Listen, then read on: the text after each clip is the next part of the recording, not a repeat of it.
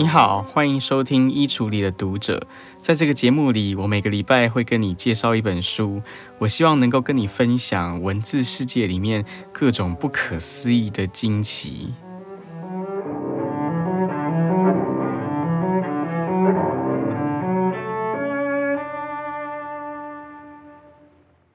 不知道你有没有听过作曲家海顿写的一首非常非常著名的交响曲，叫做《惊愕交响曲》。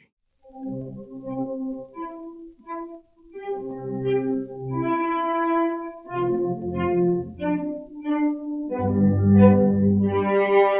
这首曲子之所以叫《惊愕交响曲》，背后有一个非常非常有趣的传说，就说当时的听众常常在演奏会上面就睡着了，可是海顿他就不高兴，他不想要让听众睡着，所以他故意把这个曲子小声的地方写得很小声，大声的地方写得很大声，于是当观众突然听到那个大声的段落的时候，他就会吓一跳，他就没有办法睡着了。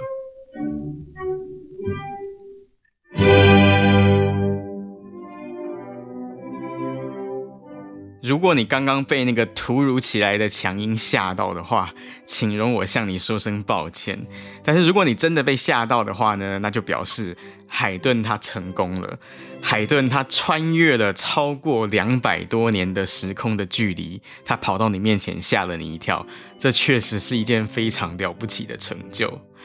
如果你对这个曲子感兴趣的话呢，我推荐你可以去 YouTube 上面找这一首曲子的现场演出的片段，因为在 YouTube 上面我就看过，真的在某一些演奏会的现场，真的就有听众睡着了，然后等到乐团演奏到刚刚那个段落的时候，就有听众他真的吓到，而且他不但吓到，他还吓到叫出来。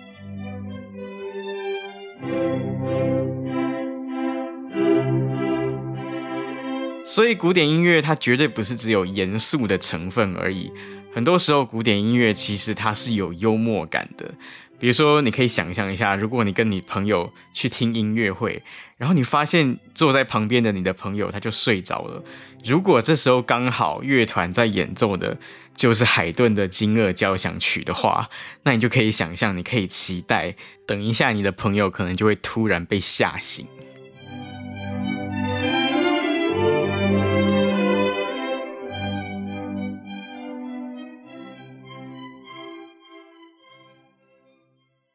从《惊愕交响曲》背后的故事，其实我们也可以理解到另外一件事情，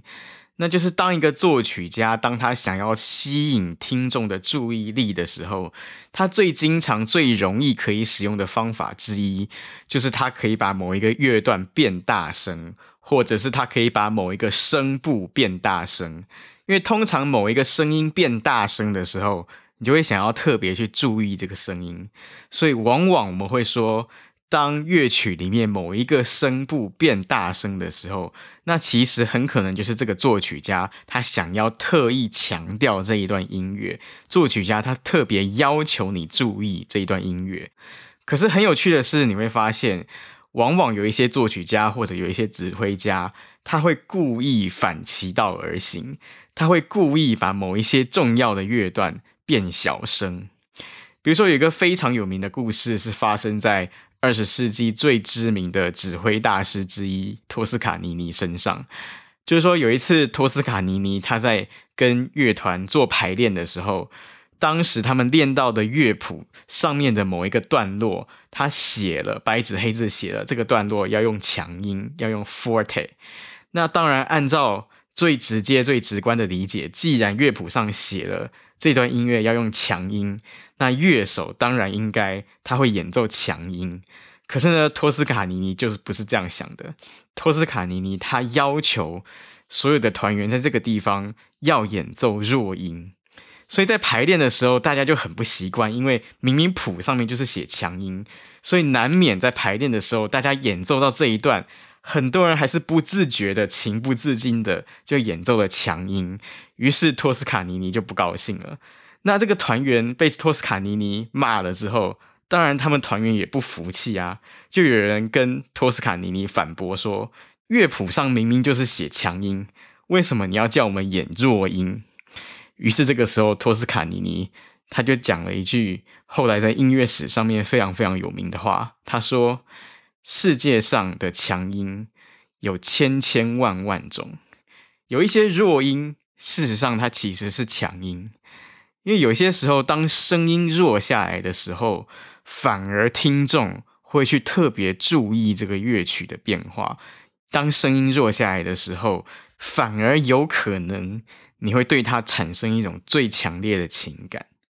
我想这个道理其实不会很难理解，对不对？比如说，如果你听一首曲子，这首曲子百分之九十的地方它都是强音的段落，百分之九十的地方它都是大声的。这个时候，你在这个曲子里面，你再加入一个强音的音符的话，很可能根本不会有人注意到你加上去的这个强音。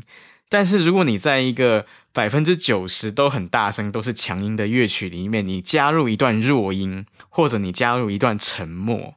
反而你会吸引所有的人屏息聆听。如果有机会的话，我非常推荐你去听马勒的第九号交响曲的结尾的部分，因为马勒的第九号交响曲是马勒他人生当中他所写的最后一首交响曲。而且呢，在写这一首交响曲的时候，马勒他已经知道他已经被诊断他有心脏方面的疾病，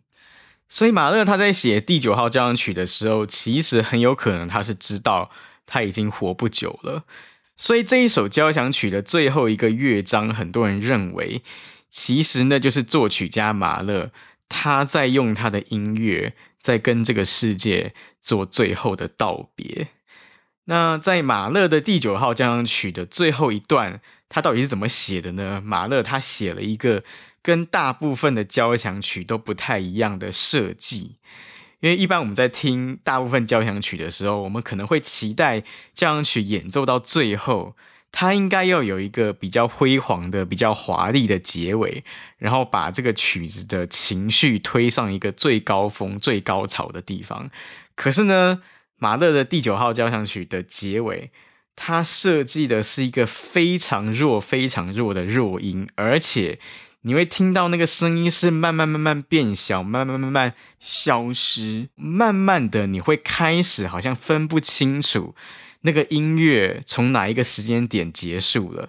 你也会分不清楚沉默从哪一个时间点开始了。也就是说，你好像在某一个时间段当中。你会隐隐约约觉得好像还有音乐在出来，可是你又同时隐隐约约觉得沉默已经降临了。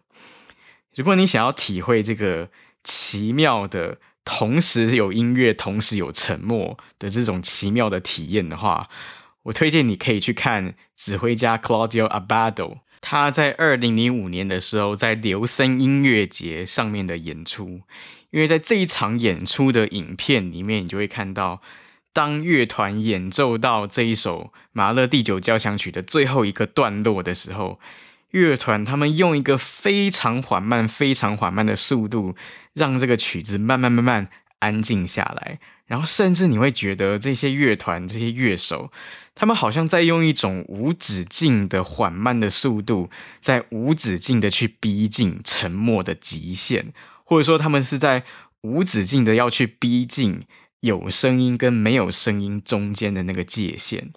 所以你会看到，在这个影片里面，当全部的乐手的动作都停止了之后，现场那个音乐厅里面满场的观众，全部人通通都屏住了呼吸，没有任何一个人发出任何一个声音，也没有任何人鼓掌。你会看到整个音乐厅好像就呈现出一个静止的状态，那就是因为对这个时候的听众来说，他们惊艳到的是一个介于有声音，同时又介于沉默之间的一个难以言传的魔幻时刻。而就在这个当这个音乐它最接近于沉默、最接近于无声的时刻，反而很多人他觉得。这个时刻，它反而就是这整首曲子，它的情绪最丰满，它的情感最强烈，同时也是它的意蕴最悠长的时刻。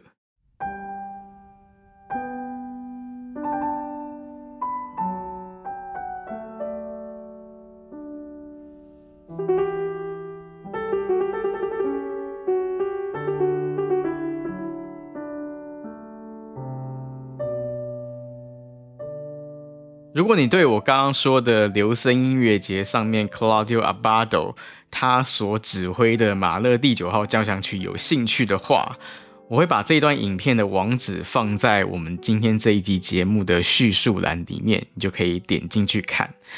那我今天之所以会特别想要介绍古典音乐当中的弱音的作用，是因为我今天想要介绍的这本书呢，其实它就是在探讨一个很类似的现象，也就是往往你会发现，很多时候在主流的眼光当中，某一些被认为是弱点的那些事情。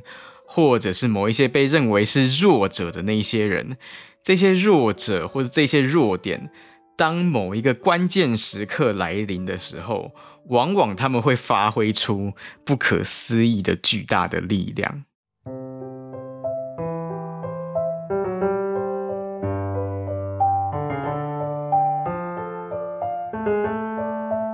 我今天要介绍的这本书呢，它的书名叫做《David and Goliath》。Underdogs, Misfits, and the Art of Battling Giants。它的作者呢，就是之前我们也跟大家介绍过的一个写非虚构写作的专家，叫做 Malcolm Gladwell。那这本书呢，其实也是一本老书了，因为它最早是二零一三年的时候就出版了。那最近呢，时报出版公司出了这本书的新的中文版，这个新的中文版的书名叫做《以小胜大》。那它的副标题叫做“弱者如何找到优势，反败为胜”。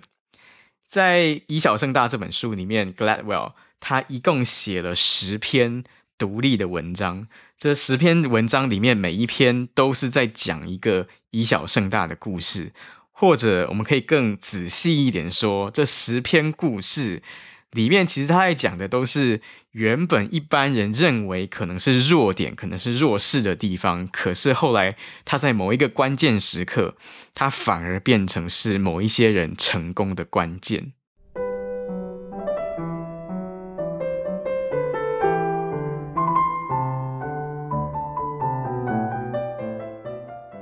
比如说，在这本书的第三章的地方，Gladwell。他就探讨到一个我觉得非常有意思的问题，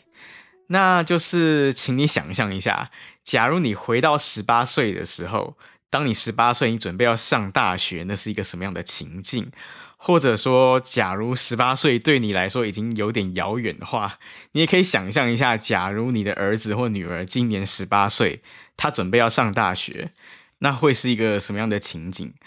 假设你的儿子或女儿他的成绩相当好，他的成绩好到他可以去上全美国排名前三名的学校。那当然，以他的成绩，以他可以上全美排名前三学校的成绩，当然他完全也可以去念全国排名前五十名的学校。那在这样的情况底下，如果是你的话，你会建议你的儿子或你建议你的女儿去念哪一所学校？我想这个问题对绝大部分人来说，可能根本是想都不用想的。因为如果一所学校它是全国排名前三名，然后另一所学校是全国排名前五十名，那你当然会选前三名的学校啊。你为什么要去选排名前五十名的学校呢？可是，在《以小胜大》这本书里面，Gladwell 他就要提出来，他认为这个问题真的没有那么简单。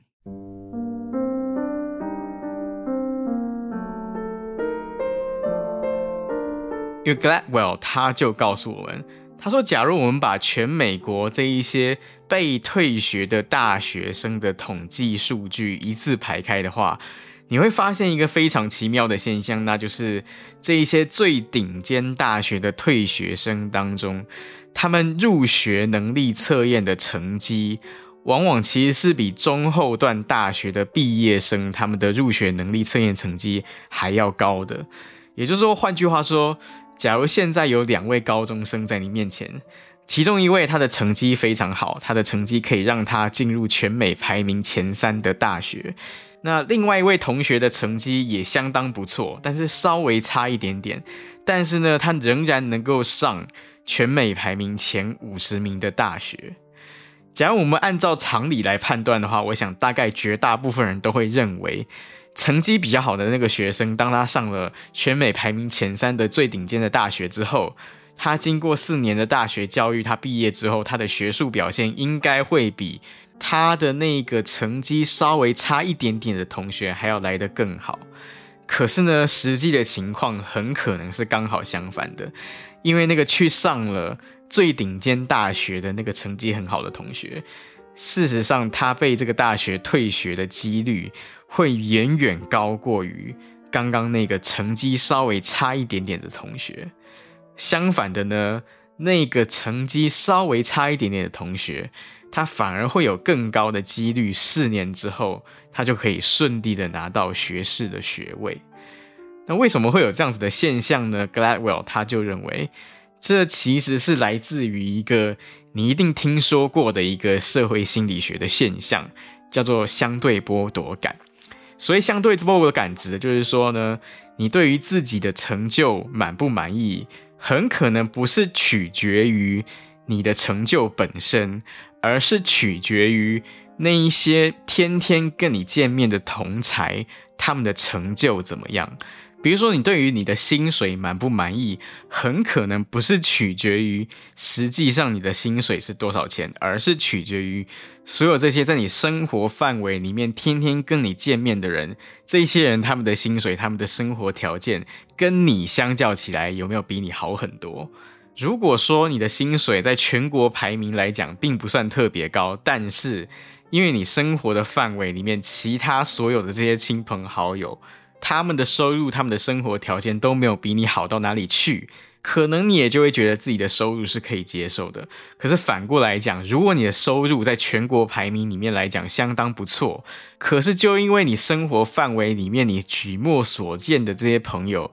都是这种超级有钱人，相对之下，你就会觉得你自己的收入非常非常的差，你就会觉得你的生活条件、生活水准。跟人家比起来，实在是差太远了。那这就是相对剥夺感的现象。那相对剥夺感，它同样放在教育里面也是类似的情况。比如说，如果你是一个大学生，你的同班同学如果都是全国这些最优秀、最顶尖的同学，你在班上永远只能拿倒数前三名的话。那么有可能，即使事实上你的成绩比全国百分之九十九点九的人都还要好得多，可是就因为你在这个班级里面，因为在这一班里面同学们全部都是全国最优秀的学生，你很容易会觉得受挫，你很容易会觉得自己的能力很差，所以你会发现，即使是客观来说，各方面能力、各方面成绩都非常好的学生。当他进入到最顶尖的学校之后，他退学或辍学的几率却反而远远要高过于某一个中段班大学的学生。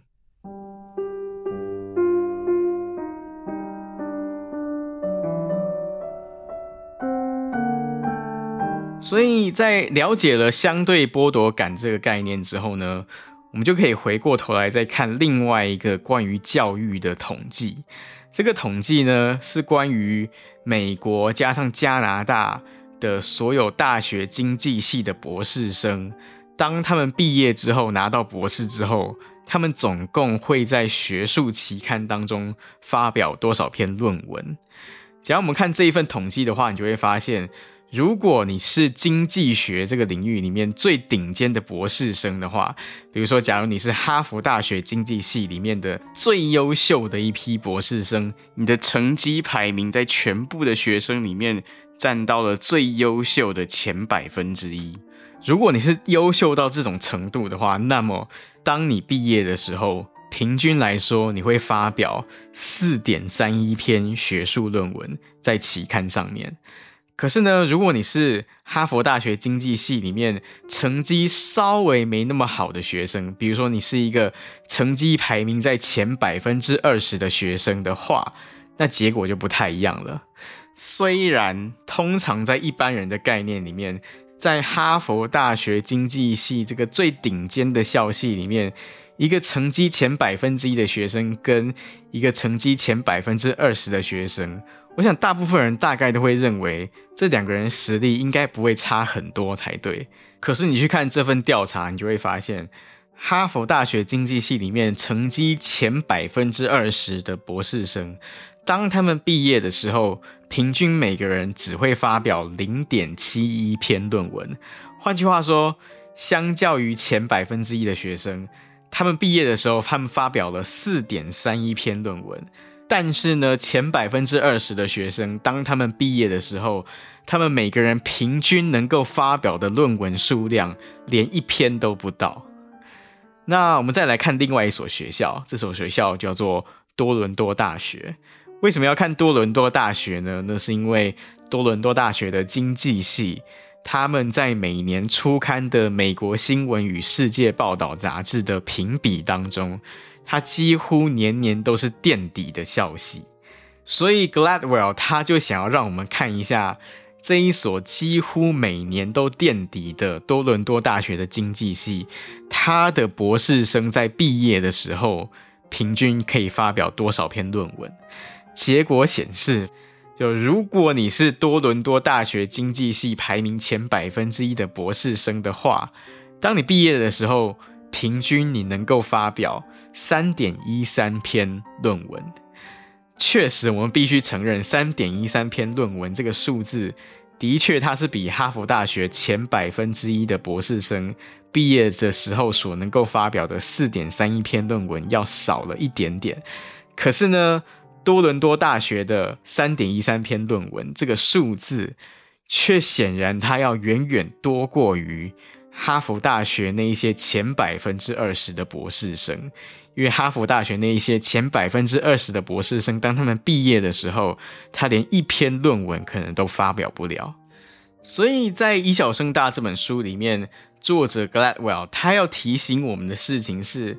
往往在我们的常识里面，我们会认为。一所最顶尖的学校里面的成绩前百分之二十的这些学生，当然他的成就应该要比一个垫底的大学、垫底的校系的学生要来得优秀。可是事实上，经过了一整套的博士班的训练，或者经过了一整套学士班的训练之后，一所垫底的大学或者一个垫底的校系，他所训练出来的一批最优秀的学生，他们的学术成就却有可能要远远胜过于一所最顶尖大学里面的一个普通优秀的学生。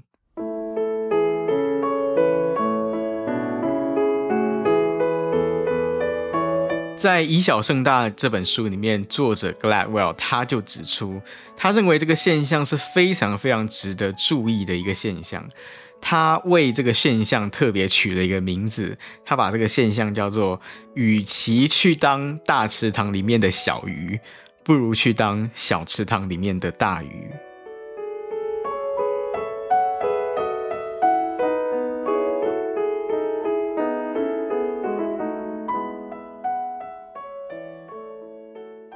在《以小胜大》这本书里面，Gladwell 他还提到，其实历史上很多原本一些不被看好的人物，之所以后来他们会成功，往往就是因为他们选择去当小池塘里面的大鱼，而不是去当大池塘里面的小鱼。比如说，他讲到的一个例子，就是关于十九世纪末的印象派画家的例子。我们知道，在十九世纪末的时候，在巴黎，他聚集了一批今天最知名的画家，比如说包括像毕沙罗、像塞尚、像莫内、像雷诺瓦这些人。刚刚我讲的这些人的作品，今天随便一幅，在拍卖市场上面都是上千万美金或者是上亿美元的价钱。可是呢，这些人，这些印象派画家，当年他们在巴黎的时候，可以说是默默无闻。当中有些人甚至可以说是穷途潦倒。那后来为什么他们会成为全世界最知名的一批画家？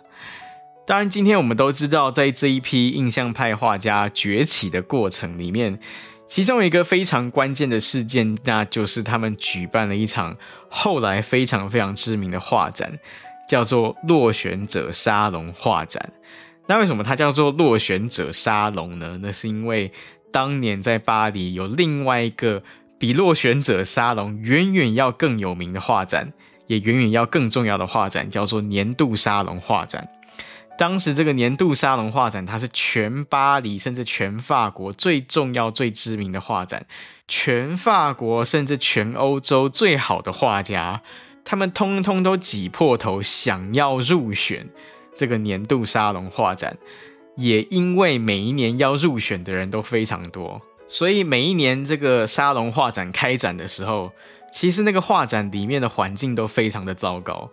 因为一方面是来参观的人非常的多，非常的拥挤，所以你作为一个参观者，你很难好好的在里面专心的看画。同时，另一个原因是因为每年入选的作品都那么多，所以整个展场里面是密密麻麻都挂满了画，就画跟画之间是完全没有一个适当的间隔，甚至在一面墙里面，你会看到从最靠近天花板的地方。到最靠近地板的地方，通通都挂满了画。在这一批印象派画家里面，几乎绝大多数人，他们每年参加年度沙龙画展，但是每一年都落选。那在印象派画家里面呢，雷诺瓦这个画家，他的运气算是稍微比较好一点，因为曾经有一年，雷诺瓦他的一个作品就真的曾经入选了年度沙龙画展。可是呢，即便他入选了，雷诺瓦他的那一幅画，他就被挂在沙龙画展里面最靠近天花板的地方。所以，直到展览结束之后，除了雷诺瓦本人之外，恐怕根本也没有几个人能够注意到他的画。所以在这样的情境底下，如果你是印象派画家的一员的话，当然你就面临了一个两难的抉择。你的第一个可能的选择就是你继续每年持续作画，持续向这个年度沙龙画展投稿，就期待着有一天你的作品会得到所有评审委员的青睐，然后你的画被放到这个年度沙龙画展里面最醒目的位置。除此之外呢，你还有另外一个选择，那就是你可以自己去找人、找空间、找资源，自己出来办画展。当然，后来的故事我们都知道了，因为后来这些印象派画家，他们就选择了后者，他们选择自己出来办画展，他们另外找了场地，另外找了时间，他们用正常的办展览的方式，而不是过度拥挤的方式来办展览。他们在巴黎办了一个自己的展览，这个展览的名称就叫做“落选者沙龙”。在《以小胜大》这本书里面，Gladwell 他就认为，落选者沙龙还有这一批落选者沙龙里面的印象派画家，后来之所以会那么的成功，其实也就是呼应了他刚刚说的那一句话，那就是与其当大池塘里面的小鱼，不如去当小池塘里面的大鱼。Gladwell 他认为，就是因为印象派画家他们当初选择自己出来办画展，他们不执着于年度沙龙画展这个大池塘，所以反而使得他们有机会被当时的艺评家看到，从而使得他们有机会成为当今艺术史上最著名、最重要的一批画家。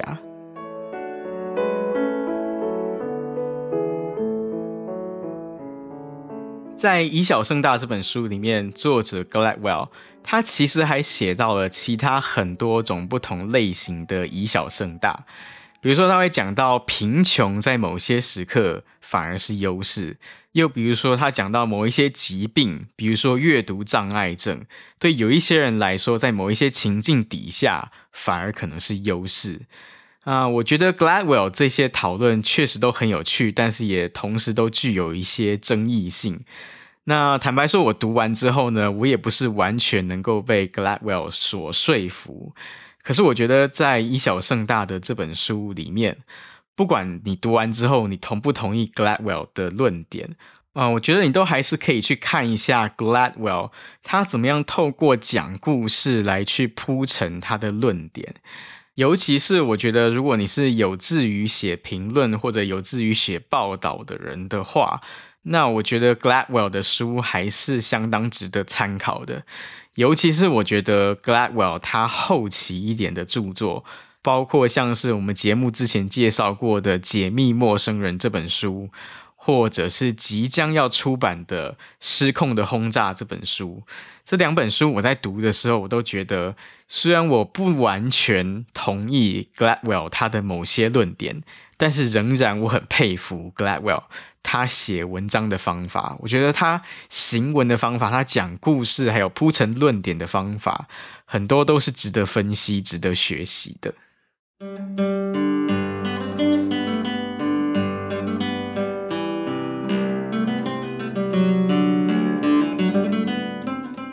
们这个节目的惯例是，每到尾声的时候，我会跟你分享一首相关的音乐。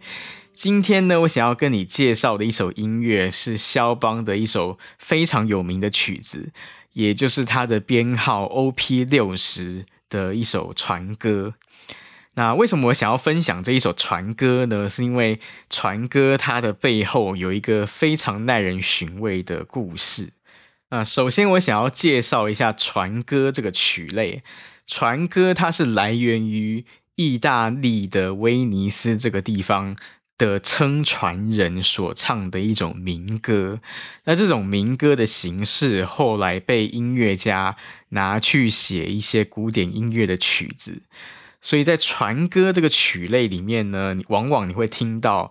底下在低音部的地方，好像有一个绵延不断的在模仿水的流动的声音，在整个曲子里面不断的重复。同时呢，在船歌里面，往往你会听到有不同的声部在彼此唱着不同的旋律，但这些不同的旋律彼此又可以合在一起，就好像一个撑船人跟一个乘客彼此在相互唱和的那种感觉。我们这个节目之前也跟大家介绍过另外一首很有名的船歌，那就是柴可夫斯基所写的钢琴曲，叫做《六月》。六月也是一首船歌。如果你想要听《六月》这首船歌的话，你可以去听我们这个节目《衣橱里的读者》的第三十三集。在第三十三集的最后，我就是跟大家分享这一首柴可夫斯基的《六月》。那我今天要介绍的这一首肖邦的船歌，它背后是有一个我觉得很耐人寻味的故事。就是这一首肖邦的船歌，如果你把它的乐谱找出来看的话，你会发现，在这一首船歌最后接近结尾的地方，肖邦他写了一个明确的音量指示，那就是 crescendo。crescendo 它在音乐术语里面的意思就是渐强的意思。所以换句话说，这首曲子它在结尾的时候，它必须要有一个音量上的渐强，从弱变强，然后再结束。呃，绝大多数的演奏者在演奏到肖邦的船歌的时候，确实在最后的地方，他都会给他一个渐强，然后再结束。可是呢，我要说，历史上曾经有一个非常非常著名的钢琴家，他就是反其道而行。当他演奏到这一首船歌的结尾的时候，他没有给他渐强，他反而给了他一个渐弱。那这个反其道而行的钢琴家是谁呢？这个钢琴家就是肖邦本人。我们知道肖邦他一共只活到三十九岁就过世了，在他三十八岁的那一年，也就是在他生命倒数第二年的时候，他曾经到英国到伦敦去演出。这一次出国呢，他不但是肖邦人生最后一次出国，同时他也是肖邦他最后一次公开演出。那就在肖邦在伦敦演出的时候，在其中一场音乐会里面，肖邦他就演奏了他自己写的这一首船歌。而在这一次演出的时候，